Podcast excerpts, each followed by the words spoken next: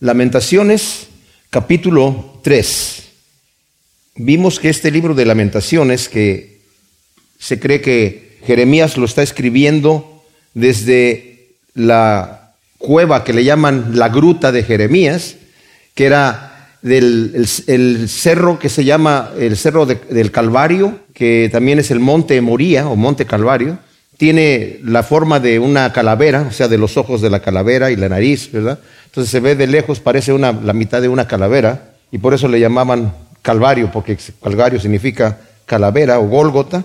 Y en una de esas grutas, una de, esos, de, esas cuevitas, es de donde estaba sentado Jeremías observando las ruinas de Jerusalén, cómo había quedado destruido, y desde ahí eh, se piensa que escribió lamentaciones. Obviamente lamentaciones, cuando nosotros vemos la descripción del lamento de Jeremías, está hablando no solamente de lo que ya quedó de la ruina, sino también está hablando de cuando él estaba preso en la cárcel, antes de que se destruyera todavía, eh, que los babilonios entraran ahí a destruir completamente Jerusalén, y fue testigo de las matanzas que se hicieron y de toda la situación que estaba pasando ahí, del hambre que hubo, vimos en el estudio anterior, que está hablando, eh, Jeremías dice, ¿acaso se comerá una mujer, se comerá a su bebé que lo tenía en brazos? Dice, pues yo observé que se lo comían, porque había el, hambre, el hambre estaba tan fuerte que las mujeres cocinaban a sus hijos para comérselo.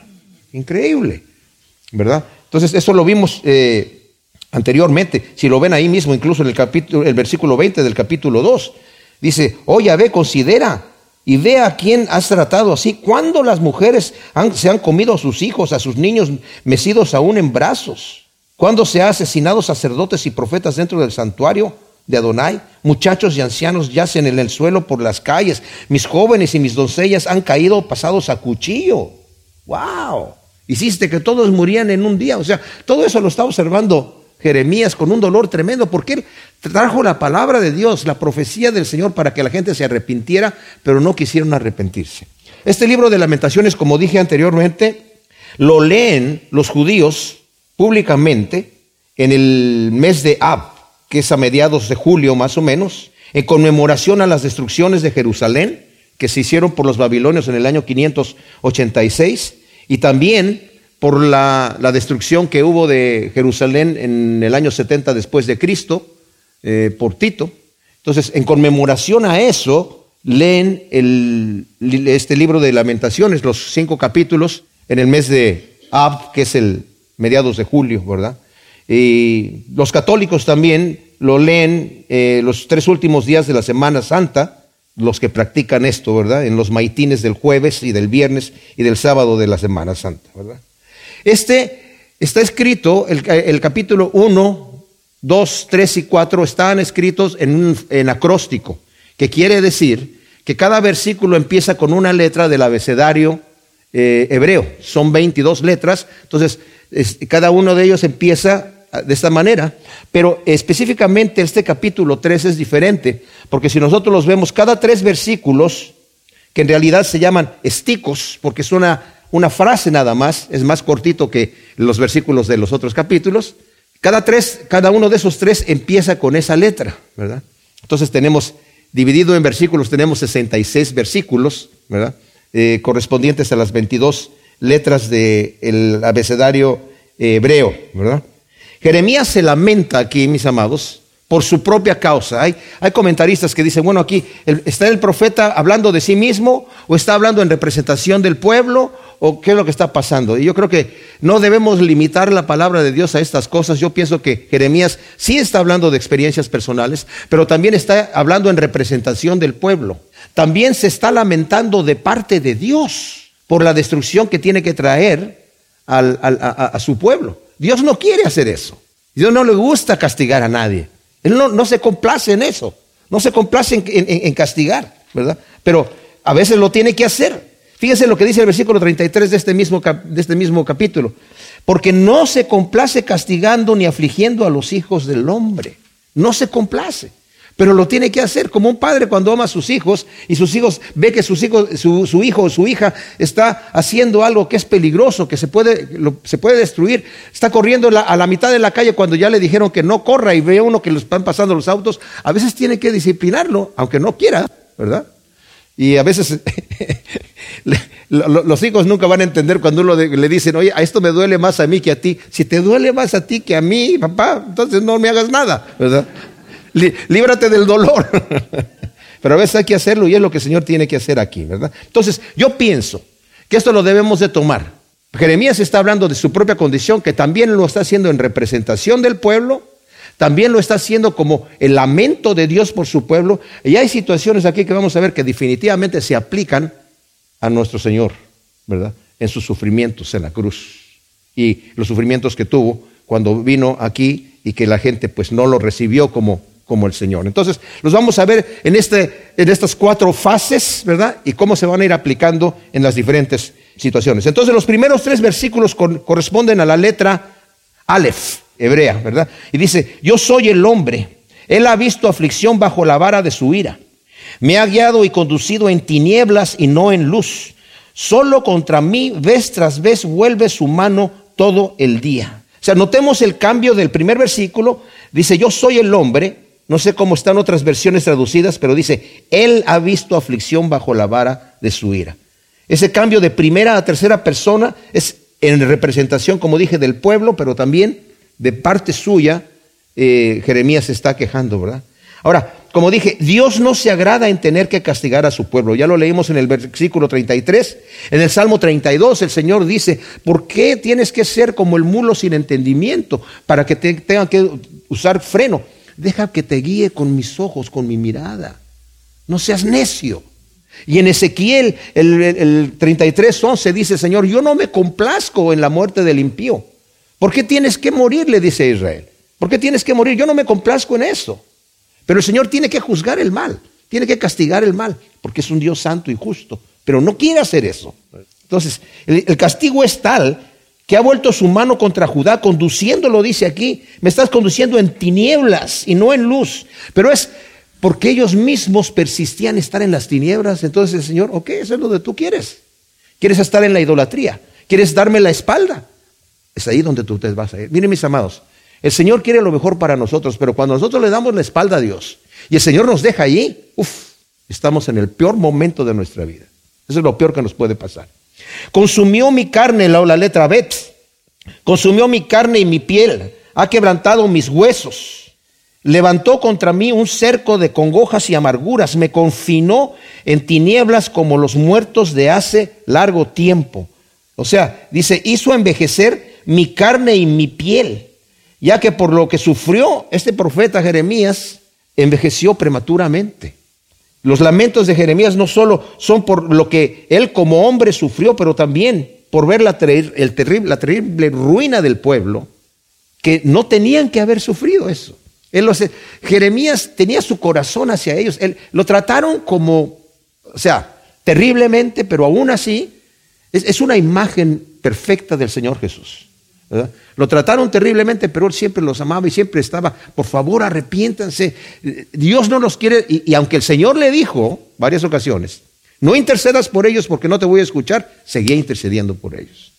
Increíble, increíble. Entonces dice, soy como los muertos, dice, soy como los muertos de hace tiempo. O sea, esto puede aplicarse de dos maneras. Una persona que ya hace mucho tiempo que se murió, ya nadie la recuerda, ¿verdad? Los muertos de hace tiempo pues ya se olvidaron. Pero también puede decir, otra traducción puede decir, los muertos que se mueren para siempre. Soy como alguien que murió y se murió para siempre. Wow. Dice la tercera letra Gimel del versículo 7 al 9. Me ha acercado sin salida, me ha cargado de cadenas. Y si clamo y pido auxilio, cierra el paso a mi oración y con piedras de cantera bloqueó eh, eh, mi camino y torció mis sendas. O sea, Jeremías siente que Dios lo atrapó en un ministerio frustrado. O sea, el Señor le dijo que fuera a predicar. Y en cierta manera le dijo, ve, a ver si te, te escuchan y se arrepienten. Y luego le dice, ¿sabes qué, Jeremías? No se van a arrepentir, no te van a escuchar. Pero ve y predícales igual. Entonces Jeremías va así como, y se imaginan ustedes, eh, ya el Señor le está diciendo que el pueblo no se va a arrepentir, que el juicio viene de cualquier manera, pero él, su trabajo es hacer eso. ¿Se imaginan ustedes tener un ministerio así? Que el Señor nos diga, ve y planta una iglesia, pero no va a ir nadie. Ve y empieza a predicar ahí, ve, va a predicar afuera, pero nadie se va a convertir, nadie te va a escuchar. Es más, te van a escupir y te van a empezar a aventar piedras, pero ve y predícales de cualquier manera. Pues, ¿Con qué emoción sales a predicar? Y aquí dice, ese, me ha acercado sin salida, o sea, estoy, Señor. Pero a pesar de todo eso, mis amados, yo estoy impresionado por Jeremías, fielmente estuvo haciendo su trabajo hasta el final. Lo más frustrante que yo veo de Jeremías es que termina la historia de Jeremías, él en Egipto, habiéndoles dicho a la gente, no se vengan a Egipto porque aquí los van a destruir, y llegan los caldeos y los destruyen, y no se sabe más de Jeremías. La tradición dice que a lo mejor murió en Egipto. No sabemos qué pasó con Jeremías. Pero vio, no pudo ver la restauración del pueblo, murió antes de que pasaran los 70 años. Porque ya cuando llegó a Egipto, ya era un hombre más eh, ya, tenía por lo menos unos 60 o casi 70 años cuando llegó allí. Bueno, tenía como 60 años, porque estuvo predicando por 40 años, 60 y tantos años ha de haber tenido ahí. Jeremías siente que su oración no es escuchada por Dios. O sea, dice, clamo y pido auxilio, versículo 8, cierra el paso a mi oración. Pero también lo está hablando de parte del pueblo, mis amados. Y el Señor dice, es que tus pecados hacen división. No es que el oído de Dios esté sordo, pero tus pecados hacen división para que la oración no llegue a Dios. Y también solamente el Señor escucha cuando hay un corazón arrepentido, con un contrito y humillado. Como dije, el Señor había prohibido a Jeremías que no, no orara, dice, por, no, no intercedas porque no te voy a escuchar. Se cerrar, el paso a mi oración, Señor, por favor, ayuda a este pueblo. No, porque es un pueblo rebelde, se lo dijo en, el libro de Jeremías, ¿verdad? 7, 16 y 11, 14 y otros versículos más. Entonces Jeremías siente que Dios bloqueó también su camino, ya que a pesar de su fidelidad y su llamado, su mensaje no fue escuchado. Ahora, no fue Dios el que le, clamó, pero Jeremías está quejando, eh, como todos los seres humanos tenemos la libertad de expresarnos delante del Señor y el Señor nos escucha, ¿verdad? Pero está, como dije yo, en representación no solamente del mismo, pero también del pueblo de Dios. Porque el Señor dijo, si ustedes me dan la espalda, cuando clamen a mí, ya no los voy a escuchar. Hay un momento en donde el oído de Dios está presto. Cuando David pecó, y lo, y lo, expresa en el Salmo 51, dice, yo te hubiera dado sacrificios, pero tú no los aceptarías, Señor. Lo único que puedes aceptar de una persona pecadora como yo es el corazón contrito y humillado. Ese tú no lo desprecies. Una vez que ese corazón contrito y humillado se derrama delante del Señor, entonces el Señor escucha todo lo demás.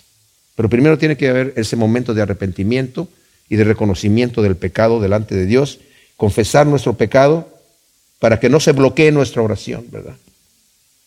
Luego la letra Dalet del versículo 10 al 12 Dice, Él es para mí como oso al acecho, como león agazapado, trastorna mis caminos, me destroza y me deja desolado. Ha entesado su arco y me ha puesto por blanco de sus saetas. O sea, Jeremías de manera personal, como dije, y en representación del pueblo, se siente acechado por Dios, como, por un león, como por un oso, ¿verdad? O sea, está ahí para atacarme. Nuevamente la escritura nos dice, Horrenda cosa es caer en manos de un Dios vivo.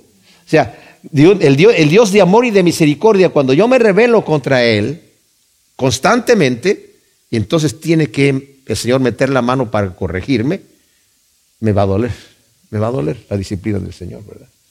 ¿Cuántas veces nos hemos sentido, verdad? Como atrapados en situaciones adversas, como si Dios nos hubiese puesto por blanco. Jeremías es consciente que estas calamidades vienen de parte de Dios.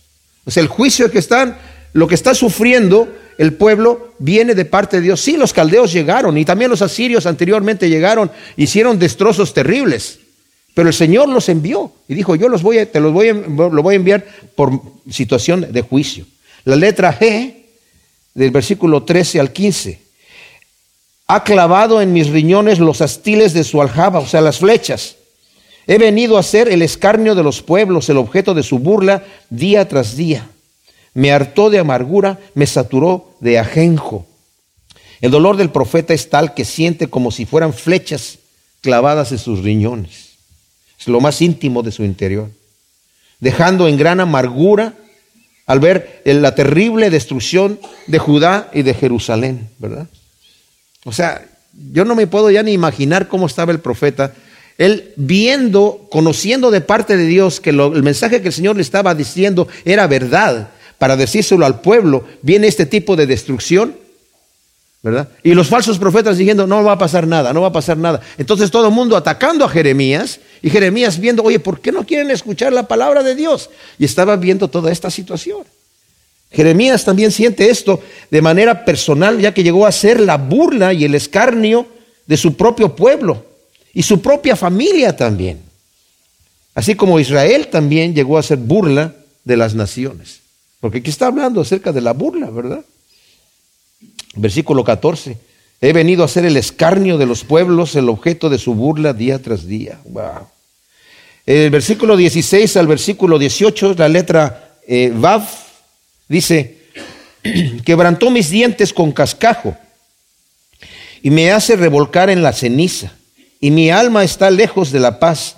He olvidado la felicidad y dije, pereció mi esplendor y mi confianza en Yahvé. La figura que presenta Jeremías es como cuando uno se rompe un diente, tal vez por una piedra que tiene en la, está comiendo arroz y hay una piedra por ahí, pero dice ahí, quebrantó mis dientes con cascajo, o sea, estaba el cascajo revuelto con la comida y, me quedé, ¿verdad? O sea, es, es simplemente una figura de, de, dolor, dice. Y luego dice, además, revolcándome en la ceniza, o sea, el, el pobre profeta ha llegado a su punto más bajo, de tal manera que ya no se acuerda, dice, ya no me, no, me acuerdo de la felicidad. Pereció mi esplendor, dice, ya no sé lo que es la felicidad, dice el versículo 17, eh, ¿verdad?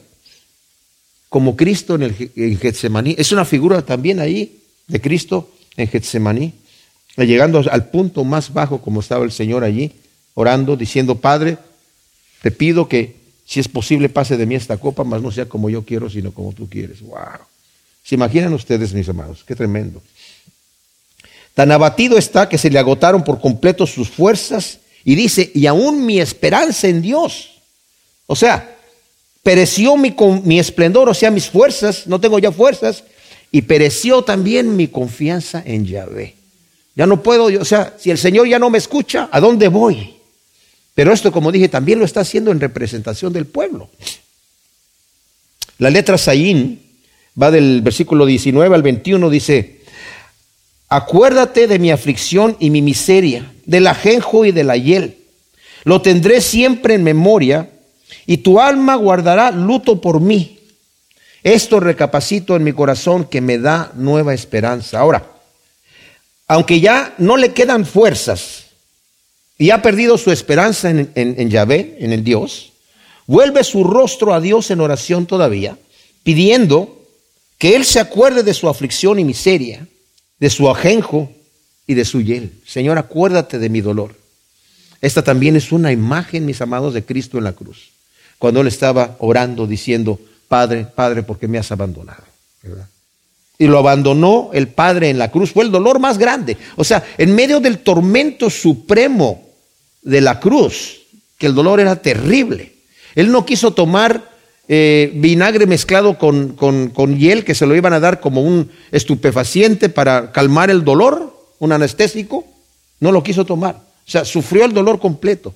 Y en la agonía de la cruz, el consuelo que siempre ha estado eterno, y fíjense ustedes, mis amados, el Hijo, el Padre y el Espíritu Santo, el mismo Dios, unidos, en ese momento el Padre lo dejó solo allí como hombre en la cruz, que fue el dolor más grande y dijo, Padre, ¿por qué me has abandonado?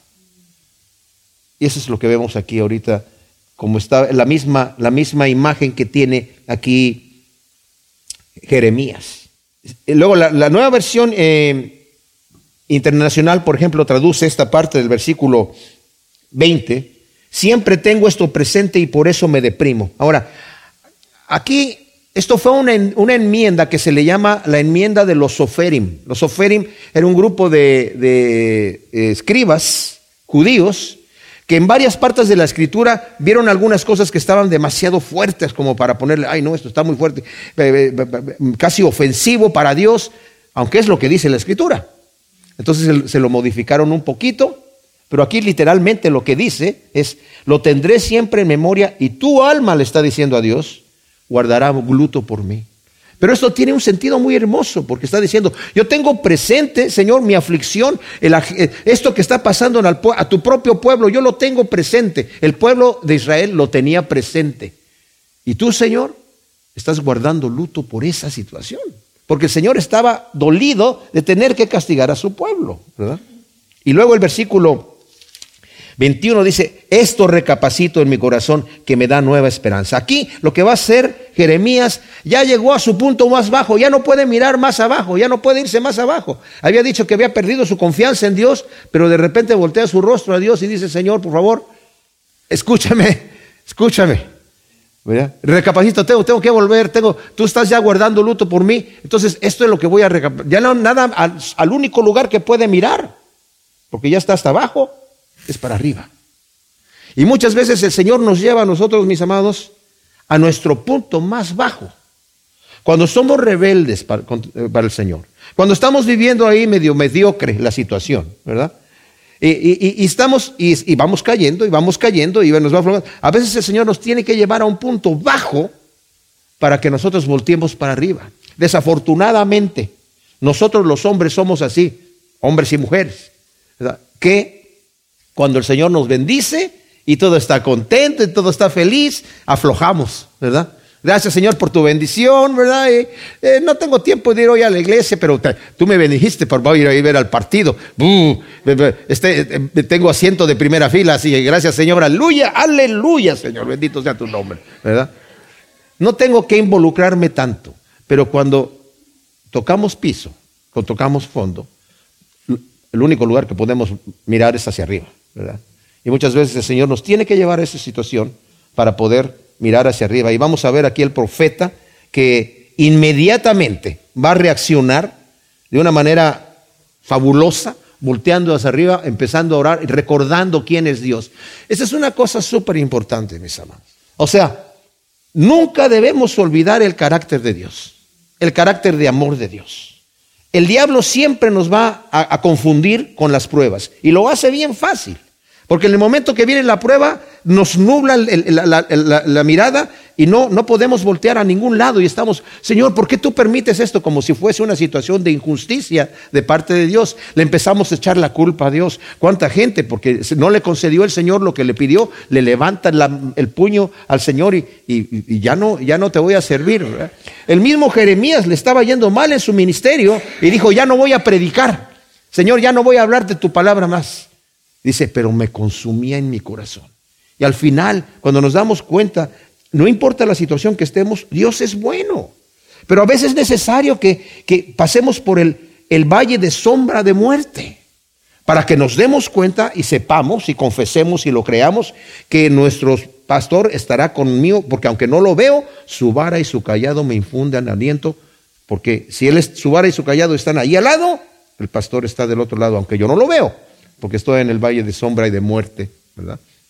Y no temo mal alguno. Entonces, en este caso, Jeremías, aquí dice el versículo 21, eh, Lamentaciones 3, esto recapacito en mi corazón que me da nueva esperanza. Está ya hasta el fondo, pero va a voltear su rostro al Señor.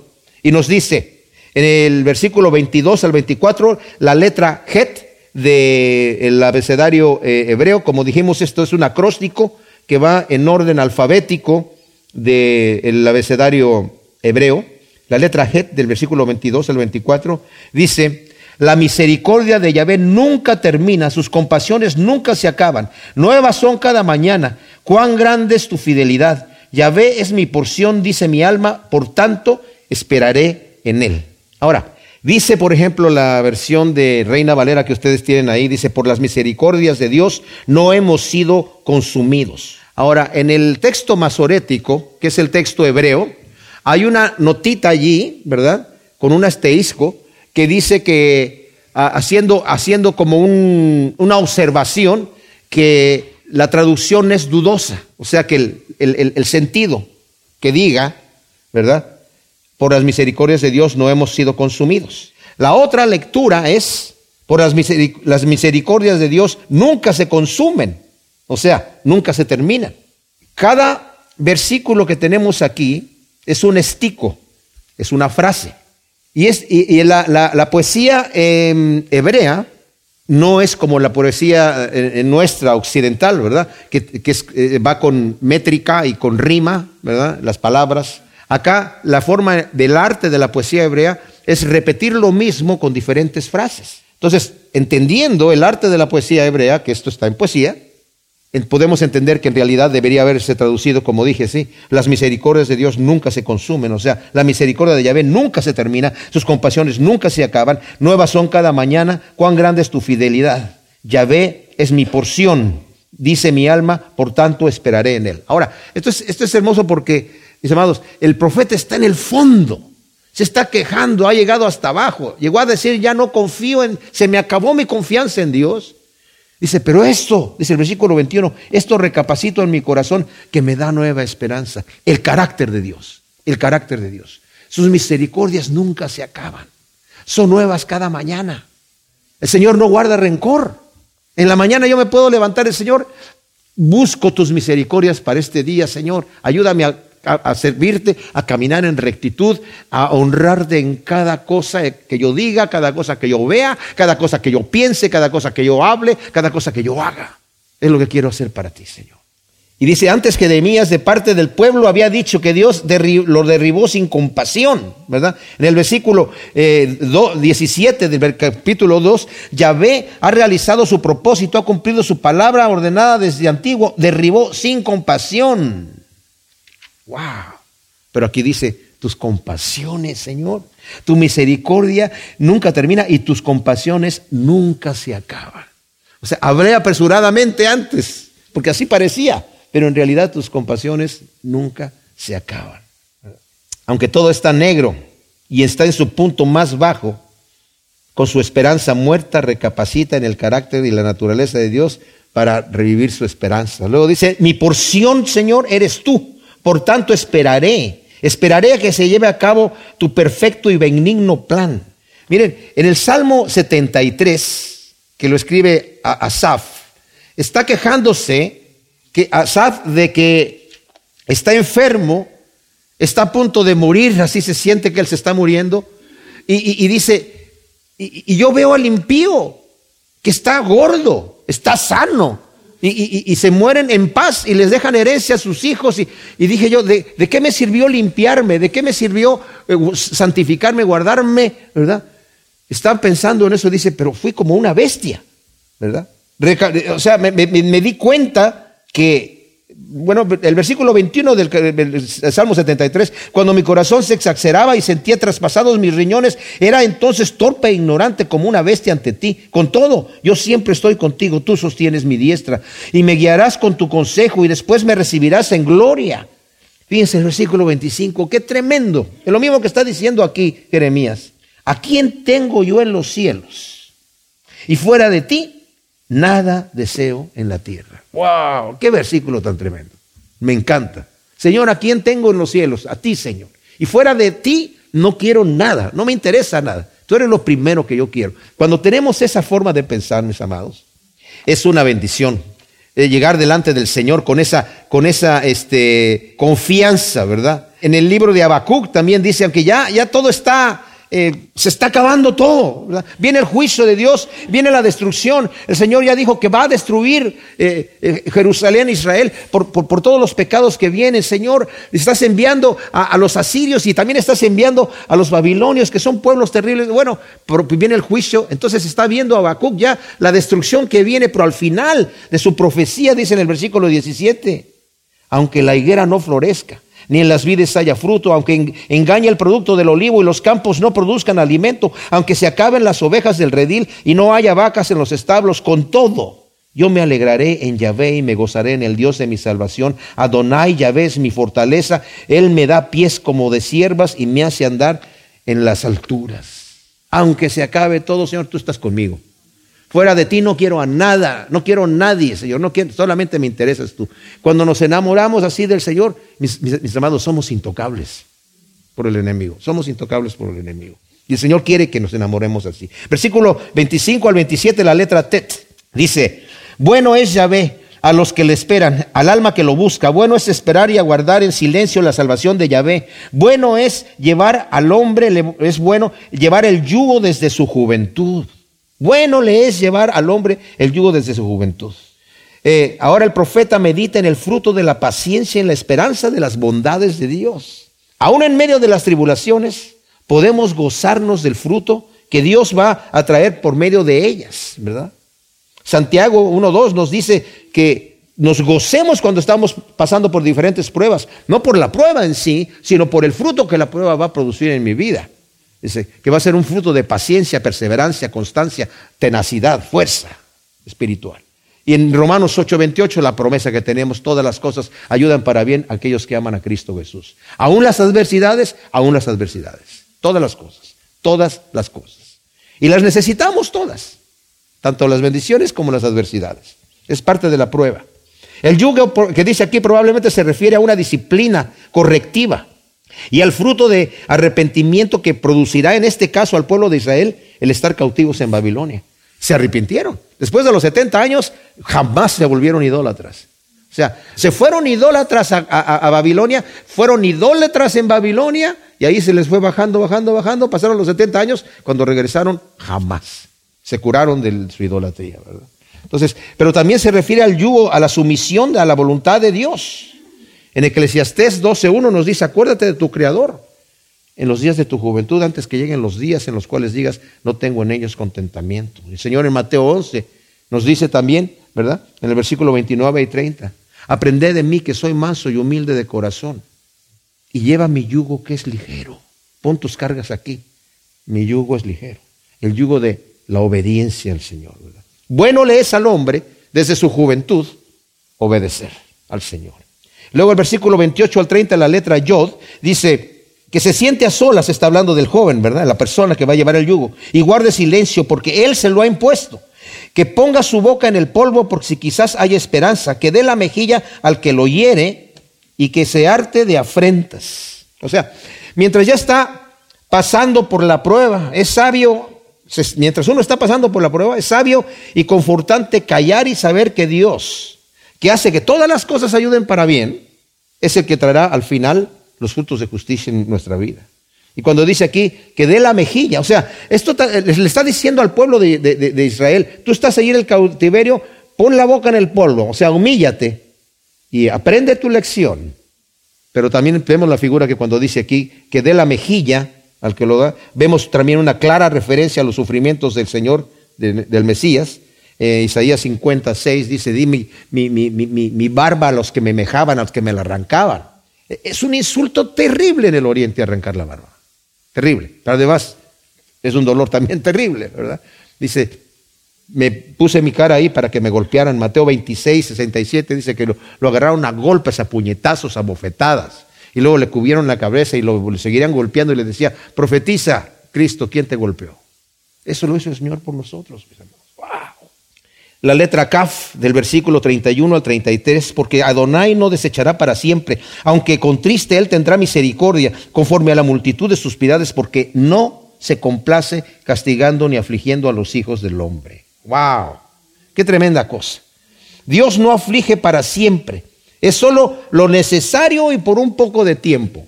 Primera de Pedro, dice Pedro, le está diciendo, si es necesario, ustedes tienen que pasar por un, unas pocas de, por una prueba, pero por un poco de tiempo. Todas las aflicciones que nos vienen a nosotros, mis hermanos, son por un poco de tiempo. Después, cuando el Señor nos conforta y nos saca de allí, ok. Pero no, no lo hace para siempre. Dios siempre tiene misericordia de sus hijos y los consolará aún en medio de la aflicción.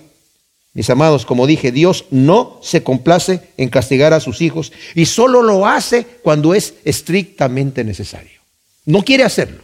Y solamente cuando es estrictamente necesario, tiene que venir la corrección con mano dura. Si no queremos escuchar la voz suave, va a tener que venir con mano dura. La letra Lamed, versículo 34 al 36, dice, aplastar bajo los pies a todos los cautivos de la tierra, privar del derecho al hombre en presencia del león, pervertir la causa del varón. ¿No lo ve Adonai?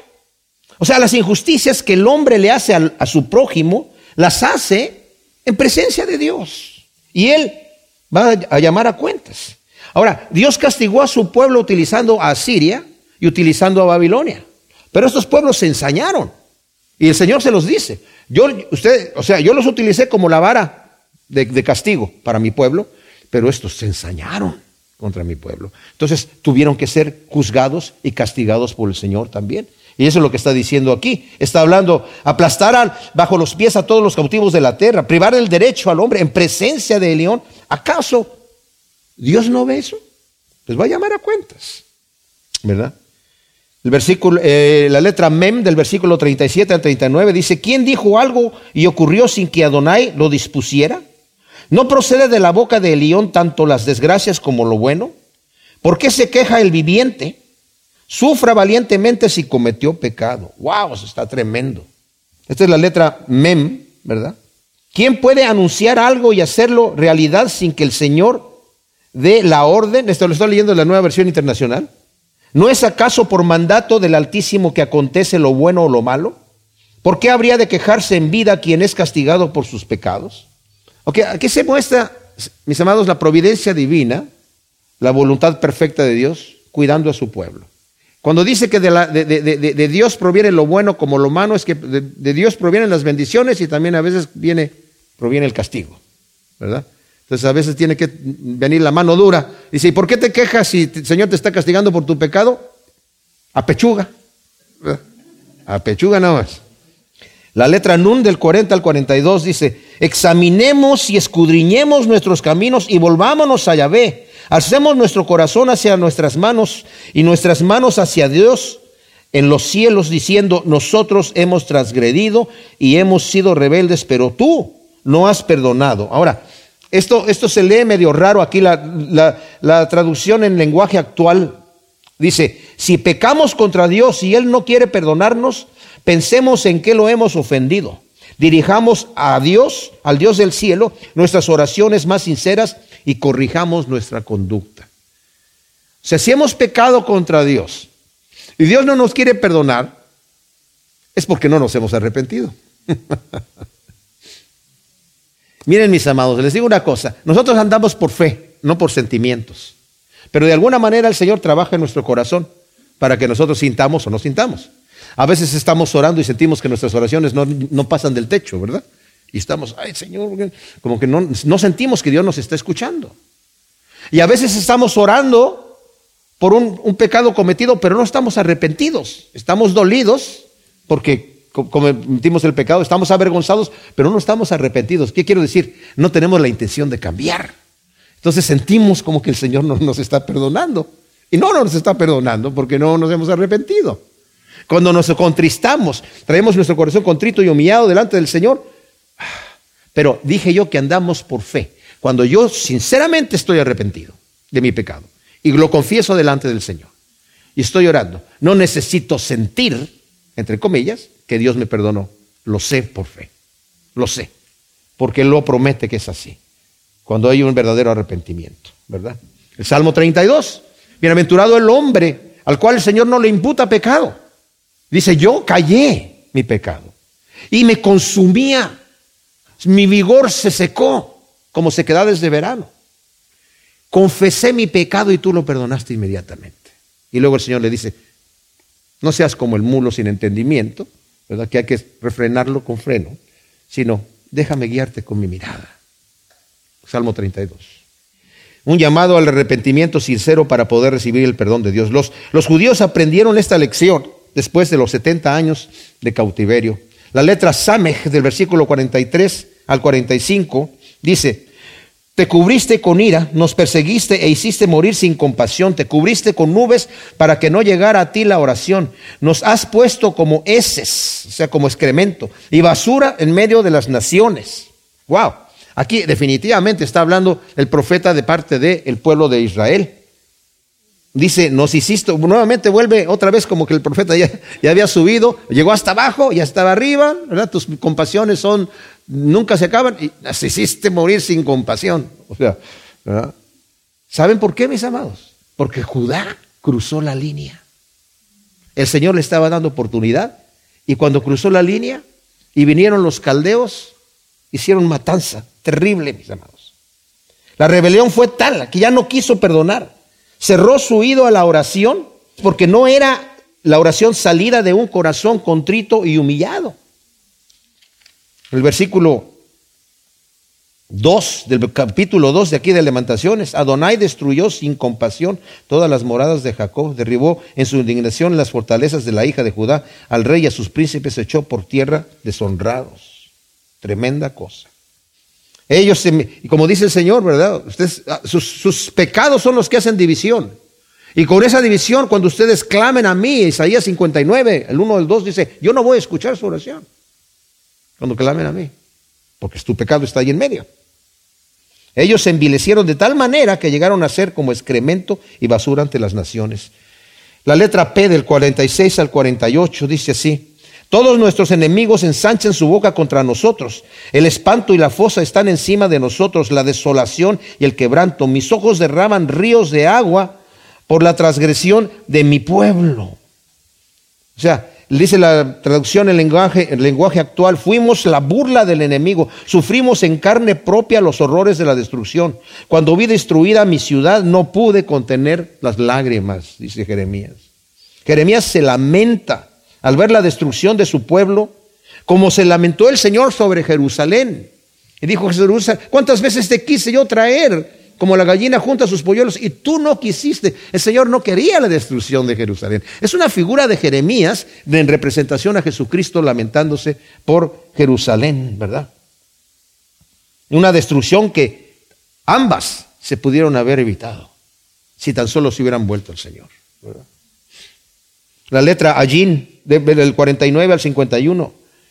Mis ojos manan sin cesar, sin tregua alguna, hasta que Yahvé mire y vea desde los cielos. Mis ojos conmueven mi alma por todas las hijas de mi ciudad. O sea, yo veo aquí al Señor llorando por su pueblo, llorando por su pueblo. No me gusta decirle a, Jeremías el profeta llorón, ¿verdad? Porque está en representación de Dios. Cristo también lloró por Jerusalén. Tanto Jeremías como los que sufren en el cautiverio se lamentan llorando en espera de la liberación de parte de Dios. Lo lamentablemente trágico que ha de haber sido presenciar, como dice este versículo 51, mis ojos se conmueven, mi alma por todas las hijas de mi ciudad. De ver matar a los ancianos, a los jóvenes, a las doncellas sin piedad. Miren, en el, en el capítulo 2, aquí mismo, de, este, de, este, de Lamentaciones, en el versículo 21, muchachos y ancianos yacen en el suelo por las calles, mis jóvenes y mis doncellas han caído pasados a cuchillo, hiciste que murieran en el día de tu ira, hiciste matanzas sin contemplación. Hay otra parte donde dice, los niños han tirados, los bebés, en las esquinas de las calles, muertos. Cuando llegaron los caldeos no tuvieron compasión, mataron a todo mundo ahí. Se llevaron algunos esclavos, pero mataron a jóvenes, niños, ancianos, mujeres, niños, lo que fuera. ¿Verdad? Qué tremendo. Y eh, Jeremías viendo todas estas cosas. La letra Tzade del 52 al 54. Como un pájaro, me han dado casa los que sin causa son mis enemigos, silenciaron mi vida en la cisterna y echaron la piedra sobre mí. Las aguas cubrieron mi cabeza y dije, muerto soy. Aquí vemos una clara representación de Jeremías. No sé cómo algunos comentaristas dicen, Jeremías aquí no está hablando de sí mismo porque dice que era agua y a él lo metieron en una cisterna con lodo. Por favor. Obviamente que Jeremías está hablando de su experiencia personal, ¿verdad? Pero también lo hace, mis amados, como en representación al Señor Jesús, que también tuvo que sufrir estas situaciones. Luego la, la letra Kof, del 55 al 57, de lo profundo del sepulcro, oh Yahvé, invoqué tu nombre y oíste mi voz. No cierres tu oído al clamor de mis suspiros. El día que te invoqué, te acercaste y dijiste, no temas. Aquí me, me enternece esto, porque está Jeremías en el fondo de la cisterna y está, Señor, no cierres tu oído a mi oración. Dice, te acercaste a mí y dijiste, no temas. Mis amados, siempre que buscamos el rostro de Dios, cualquier situación, el Señor se va a acercar a nosotros y nos va a confortar si realmente lo buscamos de todo corazón, ¿verdad? Luego la letra Resh del 58 al 60 dice, defendiste a Donai la causa de mi alma y redimiste mi vida. Tú has visto mi opresión, oh Yahvé, hazme justicia. Tú has visto toda la venganza, todos sus planes contra mí. Y luego la letra eh, Shin, que viene hablando del mismo tema. Tú has oído, oh Yahvé, todas las afrentas, todos sus planes contra mí. Los labios de mis agresores y sus, murmuraciones están contra mí todo el día. Observa su sentarse y levantarse. Soy objeto de su burla. O sea, observa qué hacen. Soy, todo el día se están burlando de mí. Mira sus planes que están maquinando contra mí. Esto es obviamente, no solamente lo que vivió el profeta en carne, una representación de Cristo Jesús. Sus planes, se imaginan, los sumos los sacerdotes y los principales de los judíos constantemente estaban pensando cómo vamos a hacer para atrapar a este hombre y matarlo. ¿Qué, qué estaba haciendo el Señor Jesús? Andaba haciendo bien. Andaba haciendo solamente el bien. ¿verdad? Y estaban haciendo estos planes. Y luego al final vimos la letra Resh la letra Shin y al final la letra Tav, versículos 64 al 66.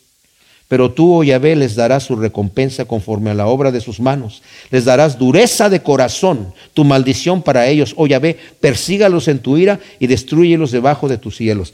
Qué terrible. Dice, Señor, tú les vas a dar dureza de corazón para que no vean. Y esto yo veo esto aplicado específicamente, no solamente a los falsos profetas y sacerdotes falsos que tenían en aquel entonces que murieron a cuchillo delante de Nabucodonosor, ¿verdad?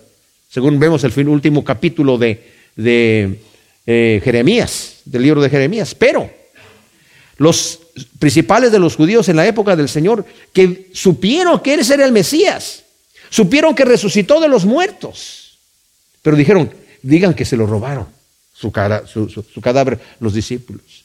Supieron que resucitó a Lázaro. Sabían quién era. Dice, pero tú les vas a dar dureza de corazón para que no se conviertan y reciban su merecido. Qué terrible es endurecer el corazón cuando el Señor está hablando. Por eso dice, como vimos en Hebreos 3, si oyes hoy su voz, no endurezcas tu corazón como en el día de la provocación, para que podamos entrar en el reposo de Dios. Gracias Señor, te damos por tu palabra. Te pedimos que tú siembres estas enseñanzas tan tremendas, Señor, en nuestro corazón para que den su fruto al ciento por uno, en el nombre de Cristo Jesús. Amén.